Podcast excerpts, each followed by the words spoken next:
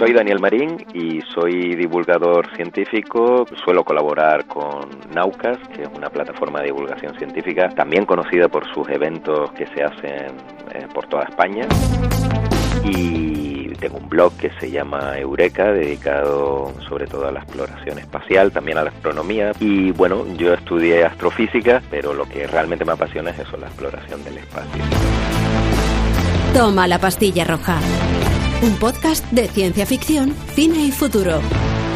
Dirigido por Andrés Moraleda. Onda Cero.es por mí fuera, si no tuviese otras obligaciones, pues me encantaría poder asistir con mucha frecuencia a lanzamientos espaciales, que es algo que me fascina. He ido a dos y me han parecido alucinantes y es algo que me gustaría hacerlo con más frecuencia, ¿no? Pero desgraciadamente, pues aquí en España por ahora no tenemos un centro de lanzamiento espacial propio, así que hay que irse lejos y es complicado.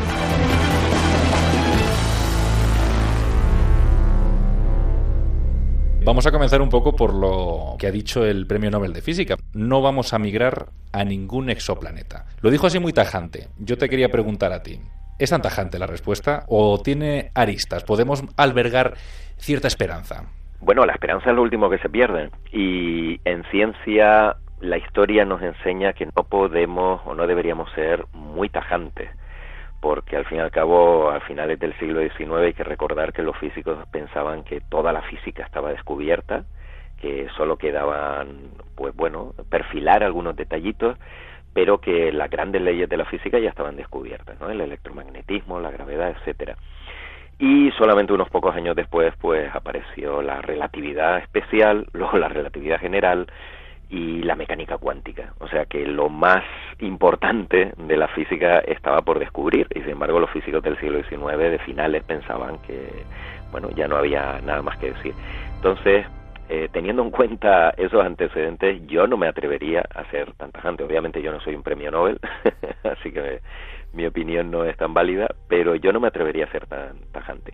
Sí que es verdad que eh, lo que ha dicho Michel Mayor y bueno eh, también otra gente que trabajan en exoplanetas entiendo el contexto que se dice porque claro cuando se habla de exoplanetas en muchas ocasiones se habla de estos mundos como si fuera algo que pudiésemos ir a ver dentro de poco no dentro de una década o dentro de unos años.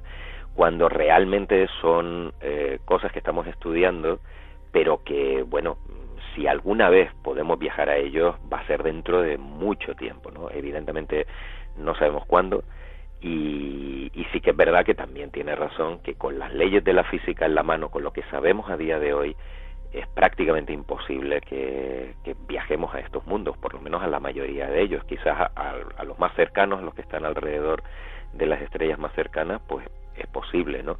Pero a los más lejanos, los que están a decenas o centenares, incluso miles de años luz, eh, eso queda totalmente fuera del alcance de nuestra tecnología. Entonces, digamos que eh, comparto con él el 95% de esa opinión. Es una opinión sobre todo basada, como bien dices, en la distancia de donde están estos mundos y en un tema de logística, de, tecnología de la que disponemos ahora mismo. Porque ¿de qué tecnología disponemos? Por ejemplo, ¿hasta dónde podríamos llegar en una hipotética huida del planeta Tierra hoy en día? Bueno, es que, claro, nosotros, eh, ¿hasta dónde ha ido el ser humano? El ser humano ha logrado ir solamente hasta la Luna, que está aproximadamente a 380.000 kilómetros de la Tierra, o sea, está aquí al lado. Eso en la escala del universo eso no es nada, ¿no? Y el problema es que el universo es gigantesco. La estrella más cercana está aproximadamente a cuatro años luz, Próxima Centauri, y el sistema de Alpha Centauri son unos cuatro años luz.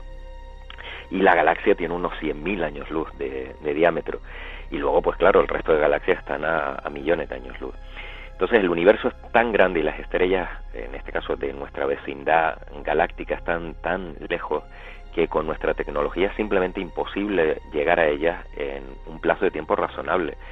Por ejemplo, eh, si quisiéramos viajar a Alpha Centauri, que ya digo es la estrella más cercana y aún así está a cuatro años luz, eh, vamos a poner unos 50 años, que es mucho tiempo, pero bueno, eh, la mayor parte de la gente vive más de 50 años y es un plazo razonable, deberíamos viajar a unos 25.000 kilómetros por segundo.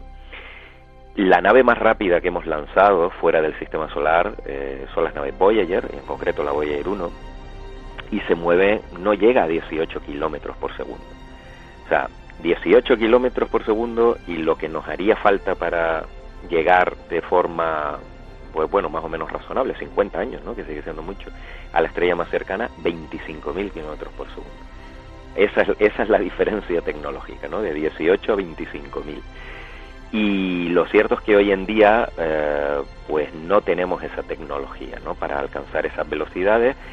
Claro, eh, aquí estamos hablando, por supuesto, de naves no tripuladas. Y encima, pues metemos el factor de transportar seres humanos, eso sí que está fuera del alcance por completo, ¿no? De, nuestra tecnología.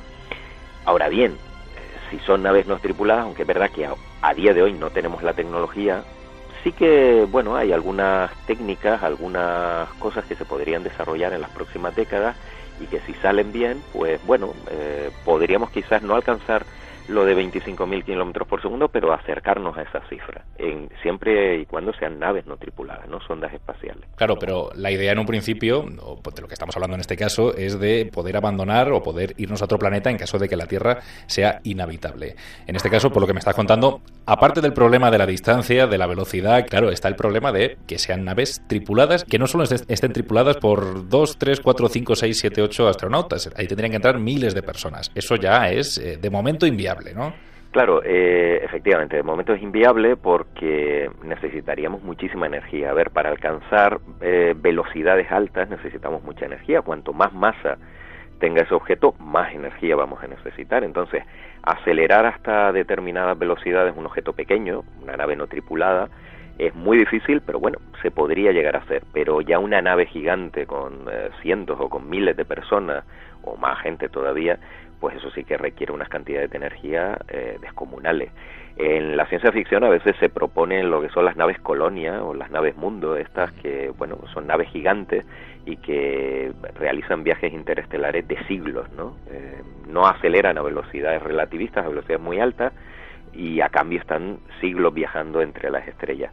El caso es que con la tecnología de hoy eh, eso sigue siendo imposible y además ahí tendríamos otro factor adicional que sería ver si un ecosistema entero se puede mantener durante tanto tiempo en, un, en una nave que, bueno, sería, aunque fuese una nave gigante, no dejaría de ser muy pequeña comparada con la Tierra y no sabemos si eso se puede mantener. Se han hecho experimentos aquí en, en Tierra, ¿no? Como los famosos Biosfera 2 y y algún otro de a ver si se podía reproducir pues todo un ciclo cerrado ¿no? de la biosfera terrestre en, a escala menor y por ahora pues no ha sido exitoso no, no sabemos reproducir toda la biosfera de nuestro planeta en, en algo pequeño ¿no? que sería necesario para estas naves colonias estas naves generacionales como también se les llama así que mm, pues me temo que si es lo que se trata de escapar de de nuestro planeta, no, no podríamos hacerlo. Como esto va de ciencia ficción, me estoy acordando de Elysium, ¿no? La película de Neil Blomkamp, eh, que lo que proponía era una especie de estación espacial a cierta distancia de la Tierra, como una especie de satélite, como si fuese la Luna, por ejemplo, en la que se reprodujera todo un ecosistema terrestre que los recursos los sacara de la propia Tierra, que eso también se ha visto pues en películas como Oblivion, por ejemplo, que luego el desarrollo de la trama iba por otro sitio. ¿Eso sería posible, a lo mejor, un ecosistema eh, satelital en este caso, que extrajera recursos o los pocos recursos que quedaran de la Tierra, mientras que los humanos eh, disfrutaran de la vida o de lo que pudieran disfrutar de vida cerca de la Tierra? Bueno, eso se ha estudiado mucho y en los años 70 estuvo muy de moda el tema de realizar colonias ¿no? artificiales en el espacio. Y el proponente más importante de, de todo este movimiento fue Gerard K. O'Neill, que era un profesor de California, un profesor universitario, y bueno, él con sus estudiantes analizó este tema en profundidad y publicó un libro que se llama The High Frontier, la, frontera más alta, ¿no? Eh, donde proponía que la humanidad no debía dedicarse a explorar la Luna o los planetas, que son pozos gravitatorios, sino que debía quedarse en el espacio, ¿no? en el espacio interplanetario. En este caso, él no hablaba de viajes interestelares, sino de, de construir colonias y bueno, eh, se propusieron no solo por O'Neill, sino en esa época que la gente estaba muy optimista por el tema del Apolo sobre todo, pues hubo muchas propuestas de construir colonias con forma toroidal, con forma de donut, eh, bueno, esos diseños se le llama a veces el donut de Stanford, em, o cilindros, que eso sí lleva el nombre de cilindros de O'Neill, y bueno, ¿Eso es más factible que un viaje interestelar? Sí. ¿Por qué? Pues porque evidentemente no tenemos que acelerar esas, a esas velocidades tan altas y, y es más factible. Aún así, estamos hablando de construir pues estructuras muy grandes en el espacio. ¿Y cuál es el problema? Que a día de hoy lanzar cualquier cosa a la órbita y sobre todo si lo queremos hacer pues en el espacio lunar cerca de la luna sale carísimo de hecho sale literalmente vamos la carga de que lanzas a la órbita eh, lo mismo, su peso en oro, ¿no? Es carísimo, es carísimo. Entonces hay muchísimas iniciativas para rebajar el precio de lanzamiento, el coste de lanzar algo a la órbita, pero todavía no hemos reducido lo suficiente el precio para que, bueno, lanzar miles de toneladas al espacio eh, sea factible. Si queremos hacer colonias, claro, todo depende del tamaño, ¿no? O'Neill propuso muchos, eh, muchos tamaños de colonias posibles, desde unos cientos de metros a kilómetros y incluso decenas de kilómetros. Entonces todo depende del tamaño que, de la estructura que queramos construir e incluso se podrían aprovechar materiales de la Luna ya digo, con la, con la tecnología de hoy no se puede hacer, pero sí que las estaciones espaciales más pequeñas pues sí que podrían estar dentro del, del alcance de nuestras capacidades, sino ya dentro de, de unas décadas, sobre todo eh, si logramos un acceso al espacio más barato. En Elysium sale eh, una colonia de este tipo que recuerda a lo que se llama un toro de Stanford. Lo que pasa es que en la película cometen un error ahí bastante grande y es que eh, la colonia es, bueno, es como un donut, ¿no? Y eh, los habitantes están ahí pegados a la parte interior de esta rueda por la fuerza centrífuga, pero eh, no está cubierta en la película, sino resulta que está abierta. Entonces, si eso fuese una estructura real, la atmósfera se perdería el espacio y moriría todo el mundo. Pero quitando ese pequeño detalle técnico, eh, bueno, el concepto es más o menos lógico, ¿no? Eh, claro, la, la, cuestión sería, ¿para qué queremos ir al espacio, no? ¿Para qué se construyen esta, esta superestructura? En el caso de O'Neill, él decía que había que estar ahí en el espacio porque, bueno, había energía gratuita, que era la energía solar, y se podían construir, pues, cosas a partir de la materia prima de la Luna, ¿no? Que los minerales de la Luna, como el pozo gravitatorio de la Luna era menor, pues a partir de ahí se podían poner fábricas y cosas en, en el espacio cislunar. Lo que pasa que, bueno, ese modelo económico eh, ahora mismo no resiste un análisis mínimamente creíble, ¿no? Así que, bueno, no, eh, digamos que no hay muchos motivos para que justifiquen eh, a día de hoy construir una megacolonia en el espacio, ¿no? Y volvemos a lo mismo, que habría que ver si, eh, si realmente se logra que fuese más o menos autosuficiente, que tuviese un ciclo cerrado, porque eso no se ha logrado en la Tierra a pequeña escala, pues en el espacio todavía menos, ¿no? Habría que demostrar primero eso. Claro, has mencionado mucho la Luna, ¿no? Extraer materiales de la Luna, energía de la Luna, los recursos de la Luna. Se ha hecho mucha ciencia ficción, tanto en literatura como en cine, como en televisión de la Luna, pero la Luna no es un lugar eh, hospitalario para el ser humano, para vivir. No, no, no. La Luna, bueno, el espacio en general es el medio más hostil para el ser humano. Es tremendamente hostil porque no hay nada, no hay aire y no hay nada. Y en el caso de la Luna, que evidentemente es el cuerpo celeste que está más cerca de la Tierra, por lo menos de forma permanente porque a veces pasan asteroides que bueno a una distancia menor pero pasan zumbando eh, pues tampoco es un lugar agradable, ¿no? Los extremos de temperatura son enormes, más de 100 grados al sol, eh, menos de 150 grados bajo cero a la sombra, y claro, no hay atmósfera, hay radiación, si estás en la superficie lunar y te viene una tormenta solar, pues te tienes que refugiar, etcétera, etcétera. No es un sitio, no es un sitio agradable y claro, establecer una colonia en la Luna, que bueno, ahora mismo hay varias iniciativas para volver a la Luna, incluso para mandar seres humanos a la superficie de, la Luna, eh, aunque bueno, no son colonias, sino serían misiones tripuladas, pues una colonia en la Luna, lo mismo, ¿no? Habría que justificar para qué queremos esa colonia. Hoy en día el principal objetivo de todos los programas tripulados es aprovechar los recursos lunares, pero no tanto la energía, que bueno, eso da igual donde estés, ¿no? La energía solar, evidentemente, eh, de hecho es más fácil acceder a la energía solar fuera de la Luna, porque la Luna tiene día y noche también, eh, y no tanto otros minerales o, determinadas sustancias que pueda haber en el suelo lunar, que extraerlas y hacer minería de esas sustancias por ahora saldría muy caro sino el principal, sino el hielo lunar. El principal recurso que se discute siempre ahora mismo cuando hablamos de volver a la Luna es el hielo que hay en la Luna, porque en la Luna, pese a todo, pues hay algunos lugares que tienen hielo, hielo de agua. Y esto, esto realmente pues es fascinante, ¿no? Porque es un mundo con unos extremos de temperatura brutales, un mundo donde no hay atmósfera, donde es un desierto y sin embargo hay hielo. Este hielo ha venido de cometas y de asteroides que han chocado contra nuestros satélites a lo largo de millones de años y se, y se ha ido acumulando en los cráteres que están en los polos, sobre todo en el polo sur. ¿Por qué? Porque hay algunos cráteres en esta zona donde nunca llega la luz del sol, entonces el hielo se puede acumular ahí después de muchos y muchos millones de años. ¿Y por qué el hielo es interesante? Porque uno dice, bueno, ¿para qué vamos a ir a la Luna a buscar hielo si en la Tierra tenemos hielo de sobra? Pues porque el hielo en el espacio es un recurso fundamental.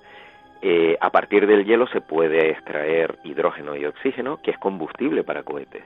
Y como dijimos que el pozo gravitatorio de la Luna es menor que el, del, que el de la Tierra, pues se podría plantear una serie de, de misiones, o sea, usar la Luna como una especie de gasolinera ¿no? de, esta parte del sistema solar para viajar por, eh, por nuestro sistema solar, ¿no?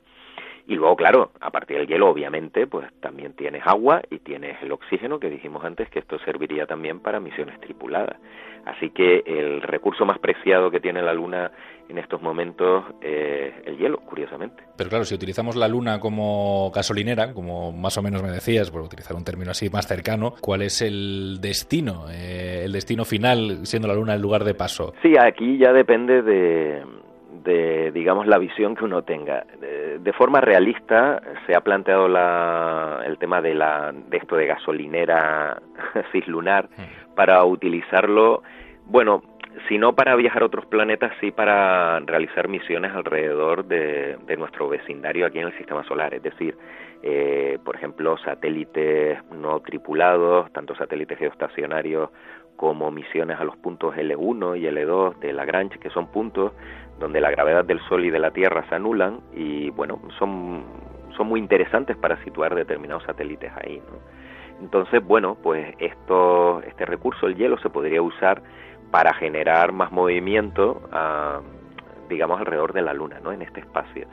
Claro, ¿eso justifica el que vayamos a la Luna? Ahora mismo no, quizás en el futuro, quizás en el futuro pues haya, haya demanda para esto, ¿no? Sí que es verdad que luego, eh, más adelante, si uno es más ambicioso, pues se puede plantear el, tema de usar estos recursos para viajar a Marte, porque de todos los planetas del, del sistema solar interior, pues el que realmente atrae a los científicos y a las agencias espaciales es Marte. Eh, Venus se puede explorar y es muy interesante, mucho más interesante de lo que la gente cree, pero no se puede llevar a cabo una misión tripulada en su superficie, más que nada porque está a 500 grados de temperatura y a 80 atmósferas de presión, así que como que no. Eh, Mercurio pues también es, eh, es, un mundo que es interesante, pero no tiene atmósfera, eh, una temperatura tremenda en el lado diurno, entonces, bueno, eso mejor lo dejamos para sondas no tripuladas. Marte, sin embargo, pues sí que se ha planteado siempre no como el último objetivo de la exploración tripulada. Es verdad que esto que estamos comentando no, no hay una relación causa-efecto, es decir, eh, si realmente quisiéramos ir a Marte no hace falta que no hace falta pasar por la Luna ni utilizar el hielo lunar, ¿vale? Esto que quede claro. Mm. Eh, la NASA y otras agencias espaciales eh, intentan justificarlo de ir a la Luna para luego, oh, pues con esto vamos a Marte. Realmente no es necesario, porque como ya decíamos, es más barato, aquí en la Tierra eh, pues hay hielo de sobra, hay agua de sobra, eh, no es eso ahora mismo un factor fundamental. Podemos ir a Marte directamente, ¿no? Ese concepto de, de gasolinera tendría sentido si hay un movimiento de vehículos, de naves, si hay una economía que justifique eso, ¿no? Pero hoy por hoy, pues no la hay.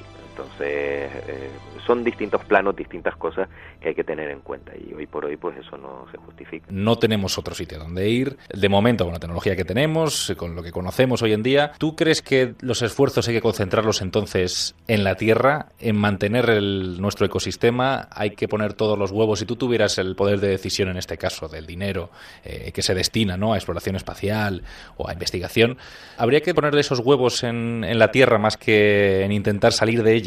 Sí, por supuesto. O sea, mm, A ver, yo creo que la Tierra es el único planeta que nos puede mantener a corto, medio y largo plazo. Ya no tenemos tecnología para realmente colonizar otros planetas. Podríamos viajar a Marte, ahí sí tenemos la tecnología.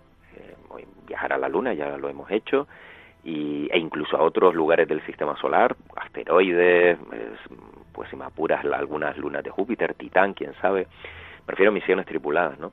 Eh, tenemos esa tecnología pero eh, si hablamos de colonizar, de, vivir de forma independiente, eh, la Tierra es el único, el único sitio donde podemos vivir, ¿no? Donde no vamos a necesitar un suministro de recursos y de oxígeno de, o de equipamiento continuo, porque sí, uno puede poner una base en Marte, una base en la Luna, pero hay que aprovisionarla. Si no es de una cosa, es de otra. En la Luna hemos dicho que hay hielo, en Marte también hay hielo, pero evidentemente pues van a necesitar eh, todo lo que provee la civilización, ¿no? Hay que mandarlo hasta allí, eh, medicamentos, eh, de todo, ¿no?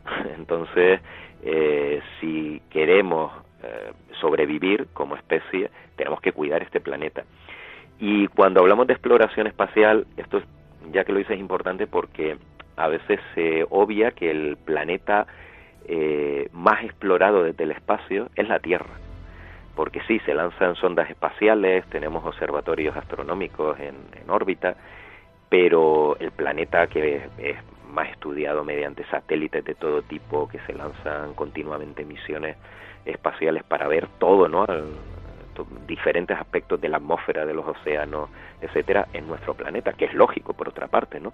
Pero que a veces quizás se da la impresión, o bueno, determinada eh, gente puede tener la impresión de que estamos estudiando Marte, ¿no? Que las agencias espaciales estudian Marte, estudian Venus, estudian Júpiter, pero no estudian la Tierra, cuando evidentemente no es así, ¿no? Eh, es el planeta al que dedicamos más recursos, lógicamente porque es donde estamos nosotros y nos interesa entenderlo bien. Yo siempre termino con esta pregunta porque al final esto es eh, ciencia ficción, cine y futuro y me centro mucho sobre todo en la parte cinematográfica. Han sonado muchas cosas que pueden sonar a Interestelar, que al final es la película en la que siempre en la que siempre caemos cuando hablamos de todo esto, ¿no? De montar una civilización en otro planeta. Yo no sé si, saltándonos un poco la lógica, porque esto requiere de saltarnos la lógica, no sé si hay una película, pues ya sea Interestelar, Elysium o la que, o la que prefieras que tú digas, oye, mira, pues esta, aunque sea ciencia ficción, tiene su aquel en este caso. Bueno, así en los últimos años, una que me ha gustado mucho es El Marciano, que está basada en la novela del mismo nombre de Andy Weir, em, que está muy bien y ah, de hecho tuvo también ah, el asesoramiento de la NASA y está muy bien, me gusta, eh, porque es una película en la que el protagonista sobrevive gracias a la ciencia, ¿no? al uso de, sus conocimientos científicos. Entonces, desde el punto de vista didáctico y desde el punto de vista divulgativo, es fantástica, está muy bien, ¿no? Y, está muy entretenida, sobre todo la novela, pues como suele ocurrir, pues tiene más chicha y, está muy bien. Pero la película, con Matt Damon, que también sale en, Interstellar, ¿no? que, el hombre es un poco gafe, ¿no? que siempre está metido en, en problemas, eh, pues está muy bien y, es muy recomendable. Interstellar también me gusta mucho, es una película, de hecho yo creo que me gustó más que El Marciano, y es verdad que tiene puntos eh, muy discutibles y, hay cosas que, bueno, entiendo que haya gente que no le guste, pero a mí la parte que me fascinó y que, bueno, me conquistó es todo lo que tiene que ver con el agujero negro y con la relatividad general, ¿no? Porque Interstellar, pues, eh, usó a Kip Thorne, el que luego sería premio Nobel de Física como asesor, y es la primera película donde sale un agujero negro de forma realista. Es verdad que hay también licencias artísticas para representarlo, pero se trata el tema del agujero negro fantásticamente y además eh, se utilizan los efectos de dilatación temporal de la relatividad general como parte del, del guion de la película, que eso nunca había pasado en ninguna película de ciencia ficción, porque habíamos visto en algunas los efectos de dilatación temporal de la relatividad especial por viajar cerca de la velocidad de la luz, pero nunca de la relatividad general, que es por estar cerca de un campo gravitatorio muy intenso. Entonces, solo por eso a mí ya Interstellar me tiene ganado. Y luego también sale otra parte de la película, que son los agujeros de gusano, que también está muy bien, lo que pasa que eso también sale en otra película previa, que es Contact, de, basada en la novela de Carl Sagan, ah. que también eh, fue asesorado, bueno, fue Kip Thorne el asesor científico de, Contact. Mm. Entonces, bueno, hay una continuidad de Contact a Interstellar y, hay una relación con Carl Sagan ahí también muy importante, ¿no? Entonces, eh, por eso de los últimos años yo rescataría El Marciano como película eh, de divulgación muy interesante y muy entretenida.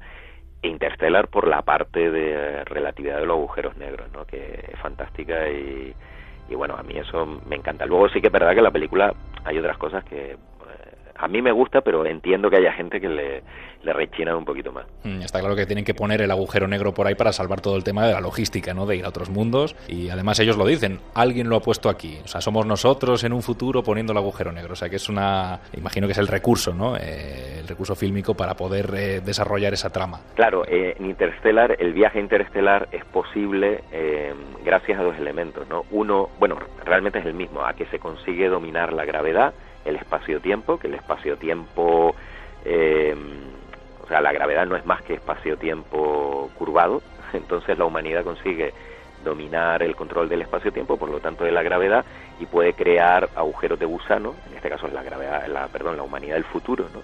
Aquí hay un ciclo, hay un bucle temporal cerrado en la película, muy interesante también, desde el punto de vista del guion, y bueno, como se logra dominar la gravedad, pues se puede ir más, rápido que la luz utilizando agujeros de gusano, que es el, claro, el argumento que utiliza la película para saltarse las leyes de la física actual.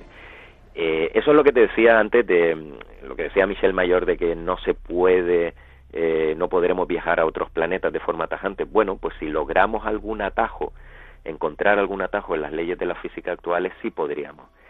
Eh, y uno de esos posibles atajos son los agujeros de gusano. Por ahora no sabemos si los agujeros de gusano son posibles, porque para eso necesitamos una teoría que unifique la relatividad general y la mecánica cuántica, y no la tenemos. Entonces, no sabemos si se pueden construir o no.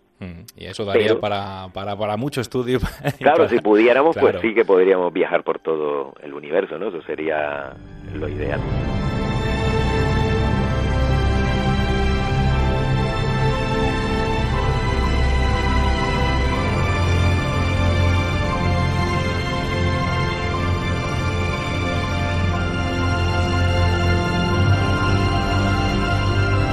Toma la pastilla roja.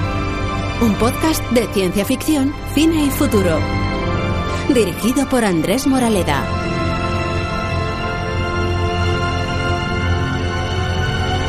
Onda Cero.es